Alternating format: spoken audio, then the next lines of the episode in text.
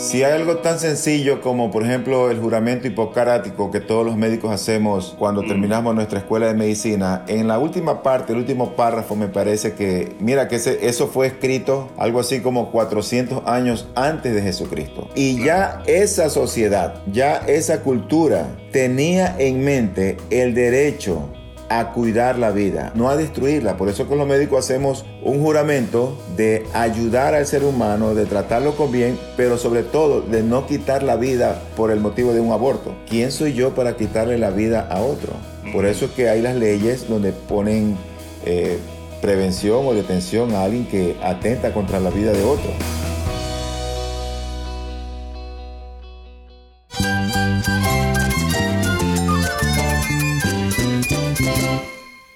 Cristo es todo para mí. Mi Salvador, mi amigo, mi guía. Cristo es mi verdad. Es nuestra guía, nuestro faro. Cristo es el Señor y Salvador. Nuestro protector, nuestro amparo, nuestra fortaleza. Es Jesús, el único que te lleva a Dios, el único camino, la verdad y la vida. No hay más ningún camino, es Jesús. Estás escuchando a El Faro de Redención. Cristo desde toda la Biblia para toda Cuba y para todo el mundo.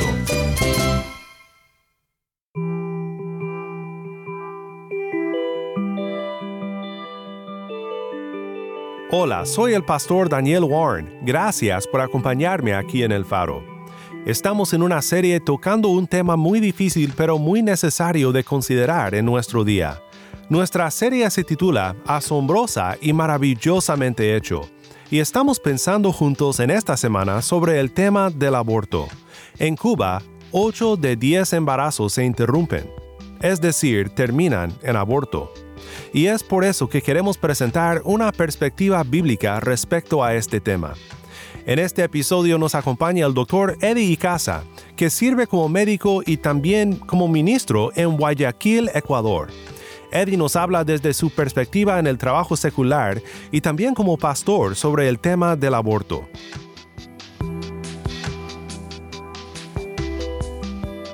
Quédate conmigo porque sé que los comentarios de Eddie serán de beneficio para ti al considerar este tema.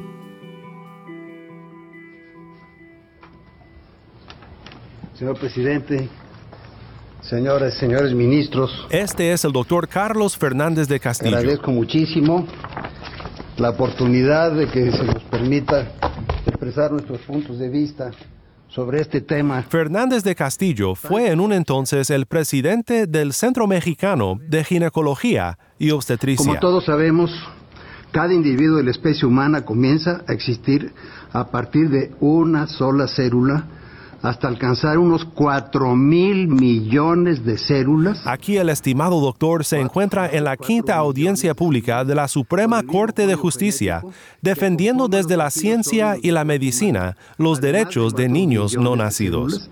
Con el mismo código genético que conforma los tejidos sólidos del cuerpo humano, además de los miles de millones de células sanguíneas en la edad adulta.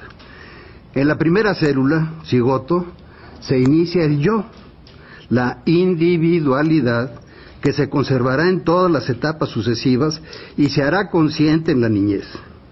El yo es una propiedad del espíritu humano de reconocerse en sus atributos esenciales y en todas las modificaciones que en sí mismo experimenta y se adquiere si al embrión, al feto o al niño se le deja vivir. De acuerdo a la ciencia médica en sus ramas de embriología y de ginecostetricia, al ser humano se le conoce con el nombre de embrión hasta la séptima semana de su vida y a partir de la octava semana de su existencia, cuando ya se distinguen la cabeza, el tronco y las extremidades, cambia su nombre de embrión al nombre de feto hasta la salida del cuerpo de su madre, aunque la Ley General de Salud considera que es feto a partir de la décima tercera semana. Después se llamará recién nacido. En esa secuencia, a partir de una sola célula, es un nuevo individuo humano que dentro de un sistema biológico propio, coordinado, continuo y gradual, de ser cigoto irá creciendo y su organismo se irá reprogramando a medida que la formación de sus órganos biológicamente lo va solicitando y como toda vida regula sus propios procesos internos. Desde la fecundación, cada célula actúa en interacción con las demás células en una realidad del carácter único del nuevo ser humano. El embrión es una persona que irá desarrollándose poco a poco durante un proceso que dura cerca de 800 semanas, entre 15 y 20 años, de los cuales solo sus primeras 40 semanas las pasa dentro del útero materno.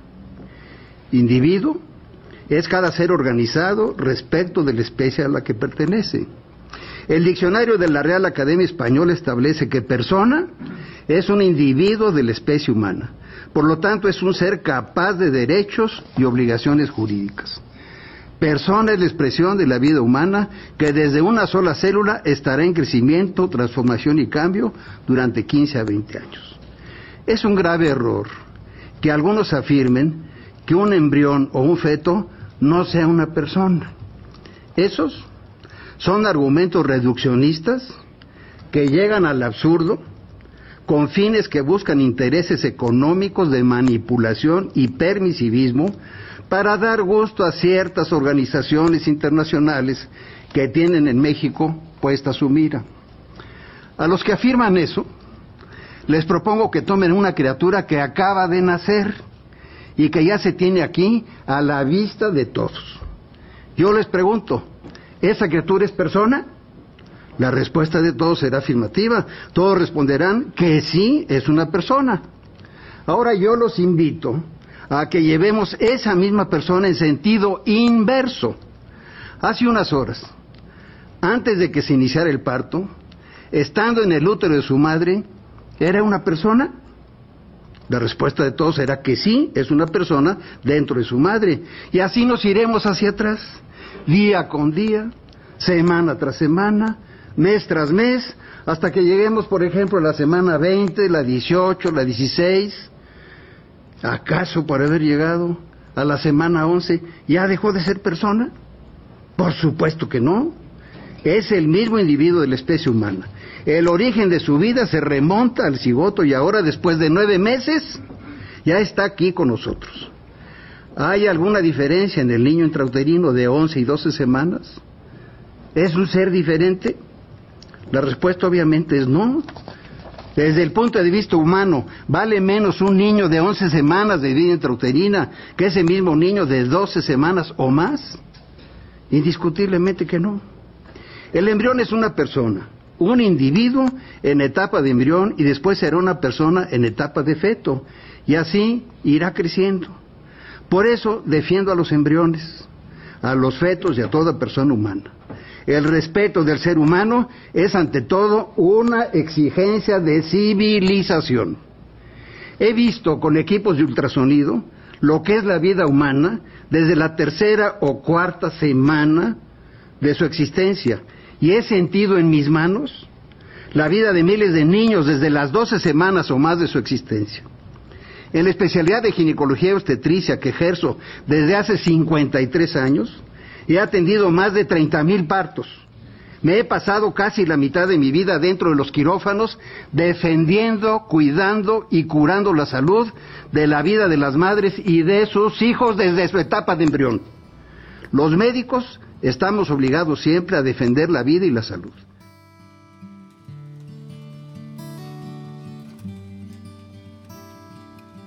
Te quise compartir esta gran apologética del valor y la vida de los niños no nacidos porque realmente es uno de los mejores discursos que he oído sobre el tema.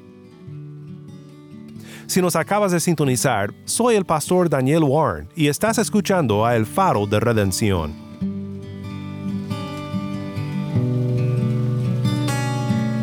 Seguimos en esta semana tratando con un tema muy difícil en nuestra serie asombrosa y maravillosamente hecho. Estamos considerando el tema del aborto desde varias perspectivas, una perspectiva bíblica, una perspectiva pastoral, una perspectiva apologética, cómo responder a los argumentos y mostrar a las personas la verdad de Dios sobre cuestiones de la vida. También pensamos en cómo apoyar a aquellas personas que tal vez madres que esperan a un bebé, a un niño y no saben exactamente qué hacer. ¿Cómo podemos llegarles con la gracia de la palabra. Y en esta ocasión nos acompaña un invitado muy especial. Es un amigo, un hermano en Cristo. Hermano, ¿me puedes decir tu nombre para el oyente? Sí, sí, con todo gusto. Muchas gracias, Daniel, por la invitación gentil y por este tema tan importante que ustedes con valor lo están expresando. Mi nombre es Eddie Casa uh, y estoy justamente ahora residiendo en Ecuador. Eddie, muchas gracias por acompañarnos hoy aquí en El Faro. Eddie, este, antes de entrar un poco más al tema, si nos puedes decir nada más un poco acerca de ti. Sé que eres pastor y también profesional, esto va a salir en nuestra conversación, pero cuéntanos un poco sobre lo que Dios te tiene haciendo en Ecuador, cerca de Guayaquil. Bueno, uh, yo soy un médico uh, actualmente oftalmólogo. Eh, estuve estudiando en República Dominicana por tres años mi especialidad, luego de haber terminado la escuela de medicina en mi país, es decir, acá en Ecuador. Eh, llevo 28 años de casado con mi esposa Tanya. Ah, con ella tenemos cuatro hijos, dos varones, dos mujeres. Y actualmente hago dos cosas a la vez. Trabajo en la parte secular, es decir, que yo ejerzo mi profesión como médico oftalmólogo. Dirijo una institución sin fines de lucros que ayuda a personas de escasos recursos económicos que tienen problemas visuales, gente ciega con catarata o glaucoma.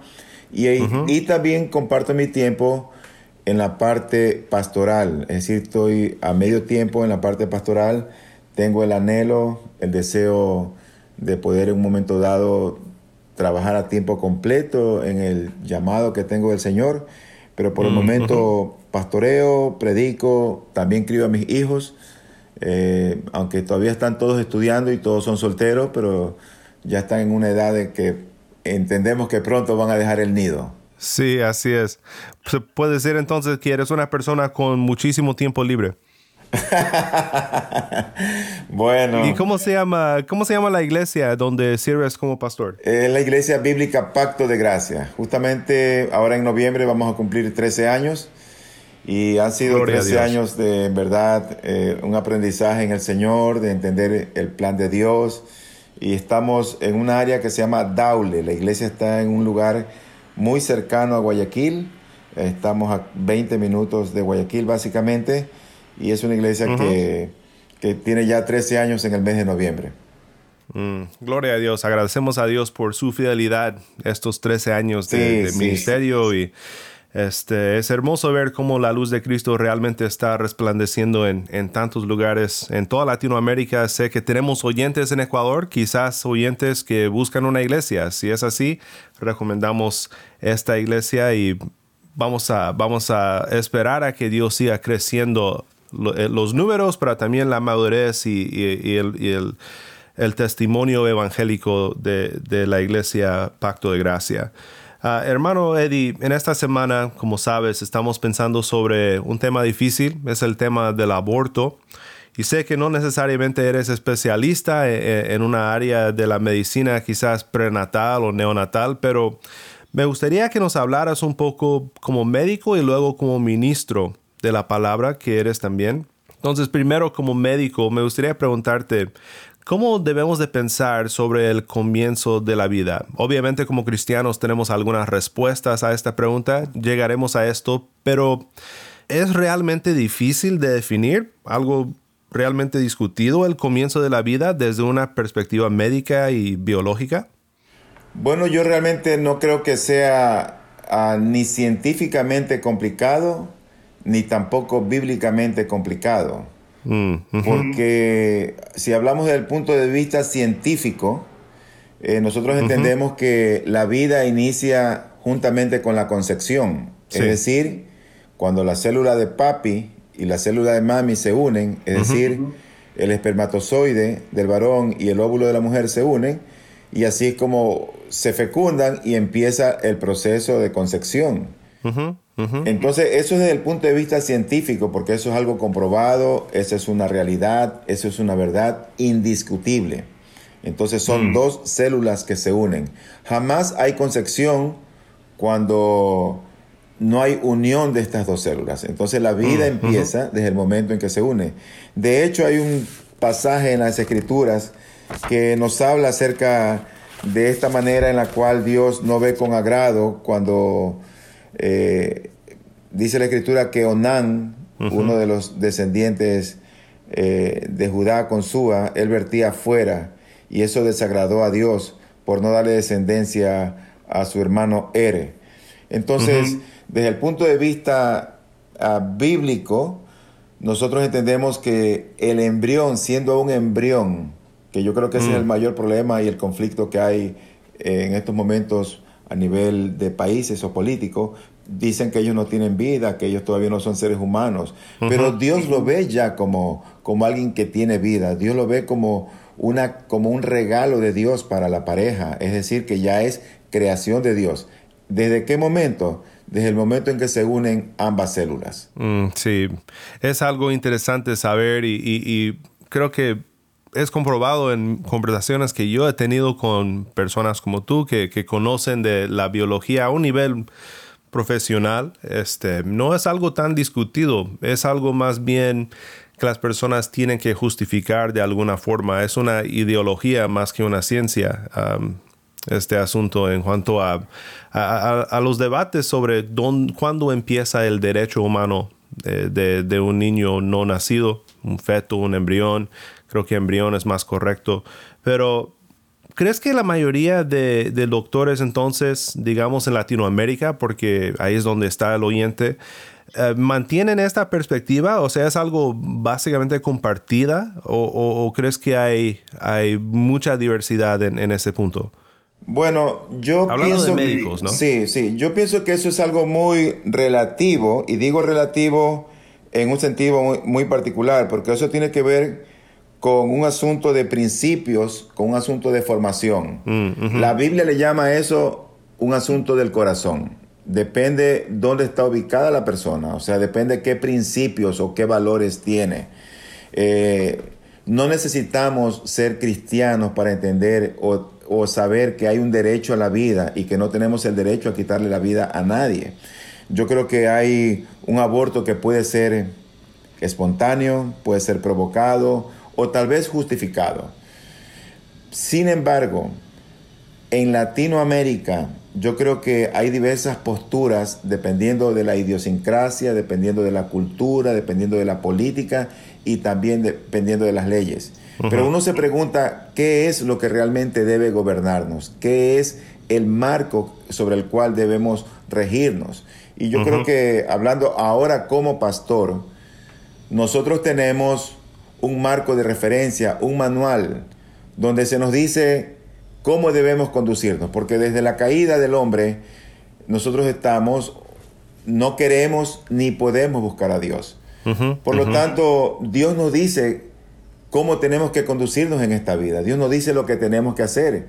Y una de las cosas que uno ve en la Biblia es el derecho y la soberanía que Él tiene sobre el hombre. porque la vida, por cierto, es un regalo, es un don de Dios. Él es el que da la vida y Él es el que la quita. Pero nosotros no somos los dadores de vida.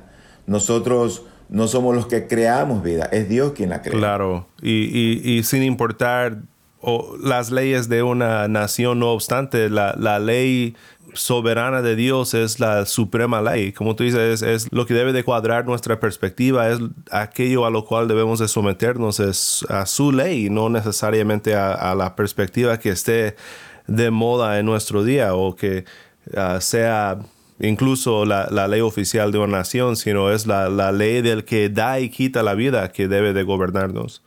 Si hay algo tan sencillo como, por ejemplo, el juramento hipocrático que todos los médicos hacemos cuando mm. terminamos nuestra escuela de medicina, en la última parte, el último párrafo, me parece que, mira, que ese, eso fue escrito algo así como 400 años antes de Jesucristo. Sí, y ya esa sociedad, ya esa cultura tenía en mente el derecho a cuidar la vida, a preservar la vida, no a destruirla. Por eso con los médicos hacemos un juramento de ayudar al ser humano, de tratarlo con bien, pero sobre todo de no quitar la vida bajo ningún concepto por el, por el motivo de un aborto. Hmm. Entonces, eh, yo creo que mucho también tiene que ver la cultura de la gente.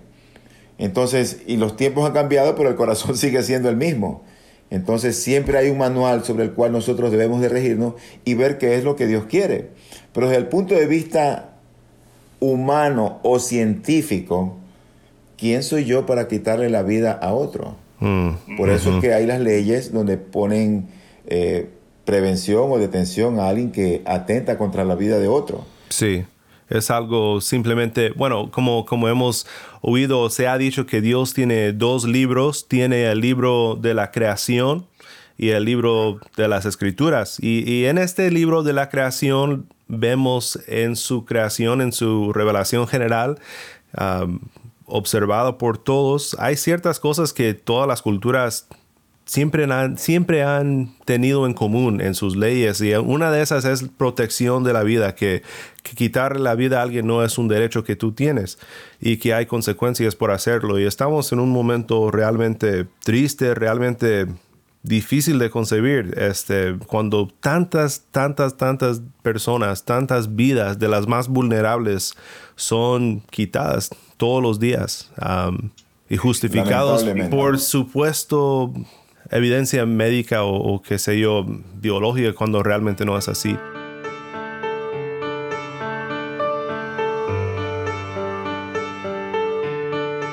Soy el pastor Daniel Warren y esto es el faro de redención. Agradecemos a nuestro hermano Eddie Casa por estar con nosotros. Mañana oiremos el resto de esta conversación tan importante sobre el tema del aborto, aquí en nuestra serie titulada Asombrosa y maravillosamente hecho.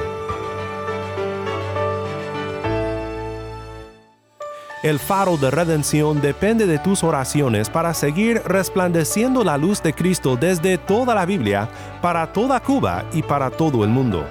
Si estás en sintonía fuera de Cuba y deseas contribuir a las necesidades de este ministerio apoyado por el oyente, visita nuestra página web elfaroderedencion.org diagonal donar. elfaroderedencion.org diagonal donar. Como siempre, te recuerdo que puedes escribirnos al correo electrónico ministerio arroba elfaroderedencion.org. Siempre es un gozo para nosotros oír de nuestros oyentes. Cuando nos escribas, cuéntanos desde dónde y por qué medio escuchas a El Faro.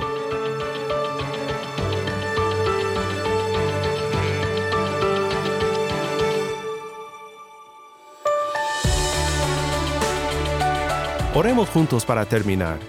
Padre Celestial, gracias te damos por tu gran amor para con nosotros y por darnos este espacio tan especial para pensar juntos sobre temas importantes, temas que se necesitan entender y discutir desde una perspectiva bíblica. Ayúdanos a pensar bíblicamente sobre el tema del aborto y a ser valientes defensores de la verdad y la vida. Pedimos que la redención en nuestro Cristo cambie corazones y opiniones sobre el tema, y que por tu gracia, Padre, protejas a muchos más niños que están en peligro de perder sus vidas sin poder defenderse. Todo esto lo pedimos en el fuerte nombre de Cristo Jesús. Amén.